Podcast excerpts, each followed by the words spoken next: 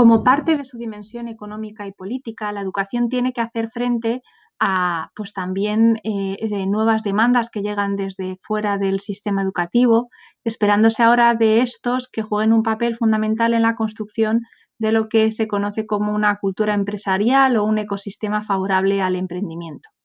No obstante, junto con la dimensión económica y la política, es necesario también preguntarnos por el sentido pedagógico eh, de la introducción de esta competencia emprendedora. Eh, por sentido pedagógico me refiero aquí a qué es lo que aporta, qué contribución singular hace esta iniciativa educativa para el desarrollo global de la persona que se está educando. Em, para ello partimos de una definición eh, multidimensional de la competencia clave iniciativa y espíritu emprendedor eh, que retomamos ¿no? este esquema de dimensión cognitiva, saber, dimensión instrumental, saber hacer y dimensión actitudinal, saber ser.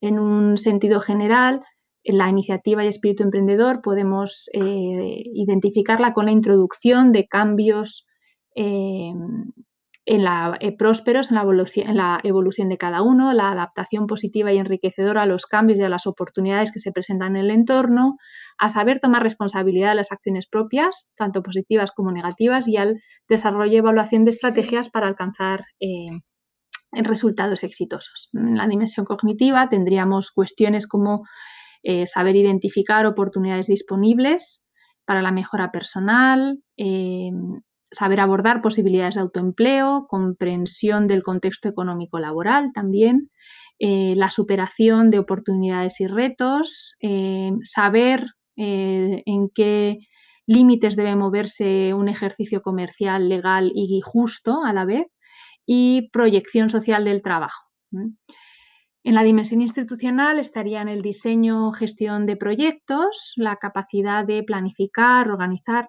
analizar, liderar, comunicar, gestionar, ejecutar y evaluar. Y el trabajo individual y cooperativo en equipos, ¿no? Saber conjugar estas dos cuestiones.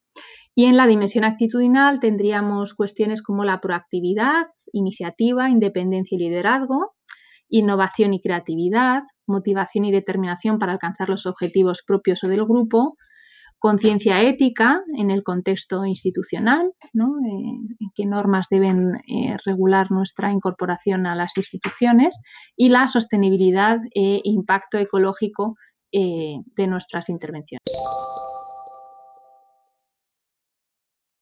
La acción del espíritu emprendedor solo alcanza su pleno sentido pedagógico cuando se va más allá del conocimiento de los pasos necesarios para poner en marcha una iniciativa empresarial.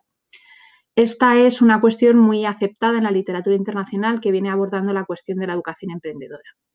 Identificar de manera exclusiva o prioritaria la educación emprendedora con la formación de los procedimientos técnicos, administrativos y jurídicos necesarios para diseñar y desarrollar un proyecto de empresa o autoempleo es, según muchos estudios, eh, equivocado y altamente limitador.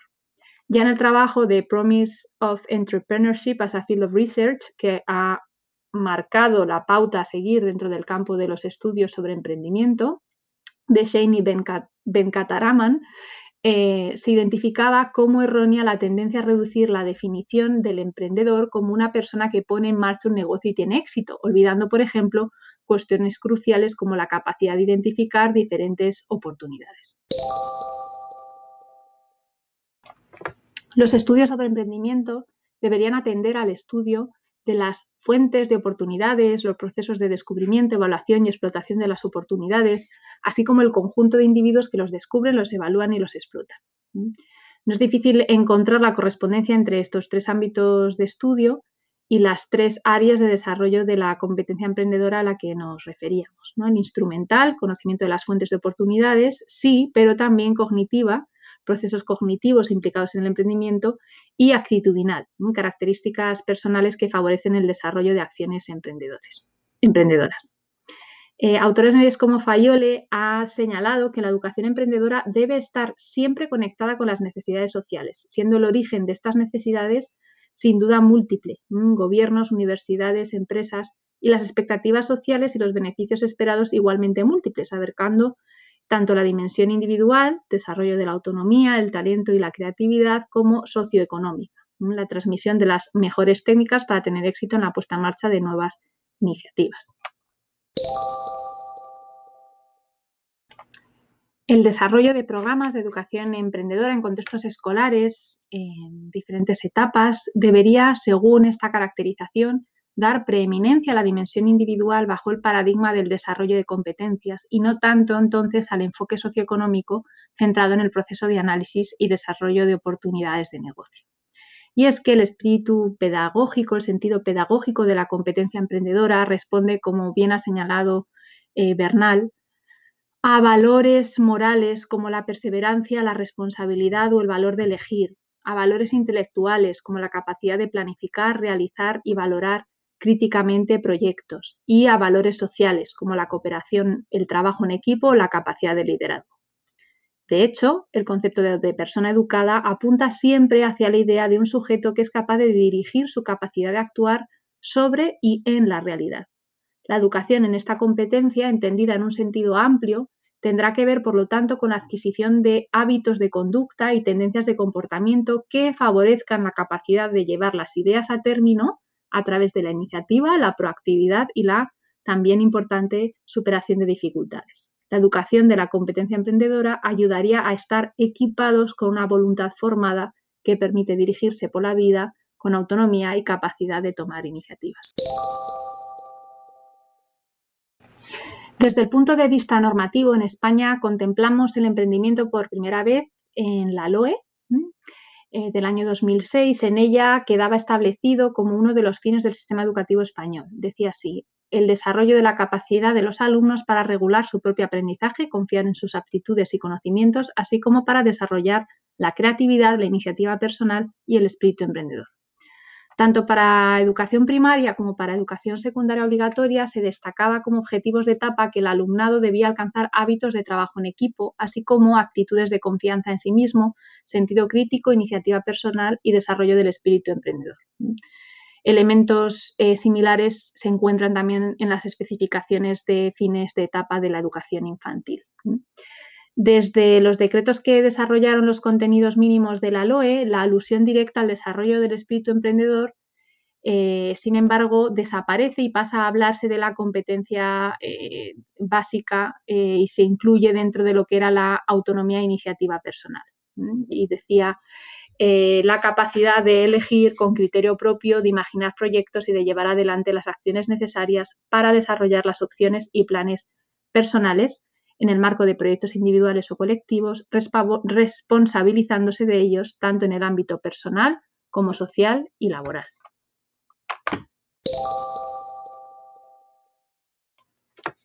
La aprobación de la ALONCE en el 2013 eh, se presentó como un refuerzo al desarrollo de precisamente la competencia emprendedora. Tanto es así que la necesidad de, dicho refuerzo se presentaba como una de las principales razones que, había llevado, que habían llevado a aprobar la nueva ley, siendo uno de esos objetivos mejorar la empleabilidad y estimular el espíritu emprendedor de los estudiantes. Se puede leer en el preámbulo de la ley.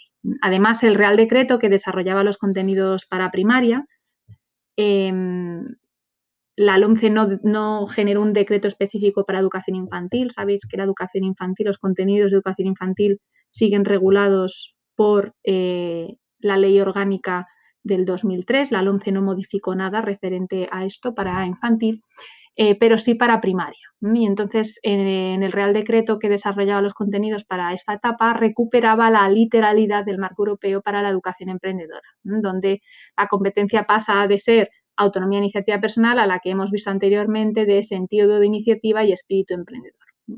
Tratada como parte de los elementos transversales para los currículos de esta etapa, también lo hemos visto. La ley establece que se incorporen elementos curriculares orientados al desarrollo y afianzamiento del espíritu emprendedor, en el artículo 10.4.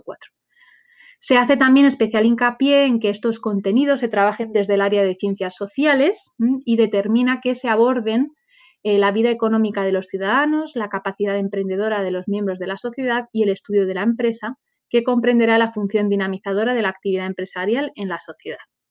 En lo que respecta a la educación secundaria, que también es interesante eh, que estéis familiarizados con ello, eh, aunque los contenidos mínimos pues no estaban desarrollados en este aspecto, ya en el decreto del 2011 que modificaba los contenidos de la LOE para dicha etapa se incluía esto como una materia optativa.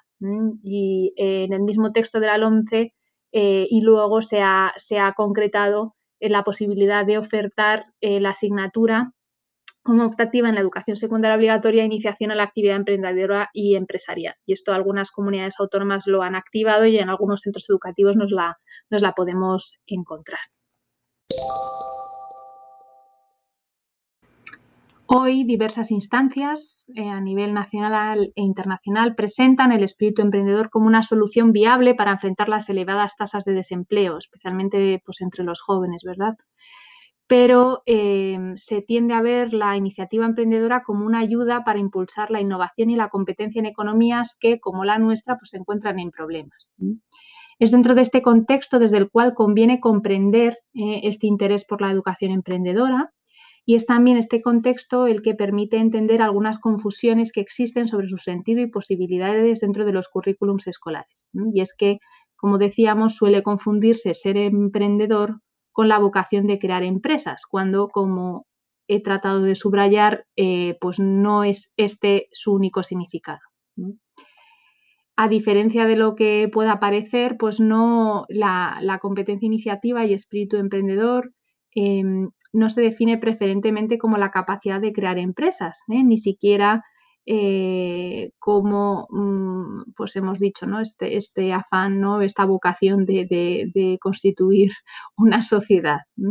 Eh, ser emprendedor significa tener iniciativa, capacidad de innovación, actitud positiva ante el cambio y al mismo tiempo ser responsable de las acciones propias. El alcance pedagógico que esto tiene para el desarrollo de las personas, vayan o no a terminar iniciando una actividad empresarial por cuenta propia es, es, difícil de negar. Mm, considero que tener en cuenta el significado original de un modelo de aprendizaje basado en competencias como eh, el que está establecido en nuestro currículum eh, ayuda a reorientar ¿no? y con esta triple dimensión cognitiva, procedimental, actitudinal, saber, saber hacer, saber ser, ayuda a reorientar lo que precisamente quiere decir trabajar la competencia, iniciativa y espíritu de empresa eh, en las aulas. Eh, la inclusión eh, como elemento clave del currículum y como elemento transversal al mismo en concreto, eh, pues obliga también a que como futuros profesores estéis familiarizados con ella, sepáis en qué consiste y seáis capaces de, introducirla en vuestras propuestas pedagógicas y vuestras propuestas curriculares, unidades didácticas.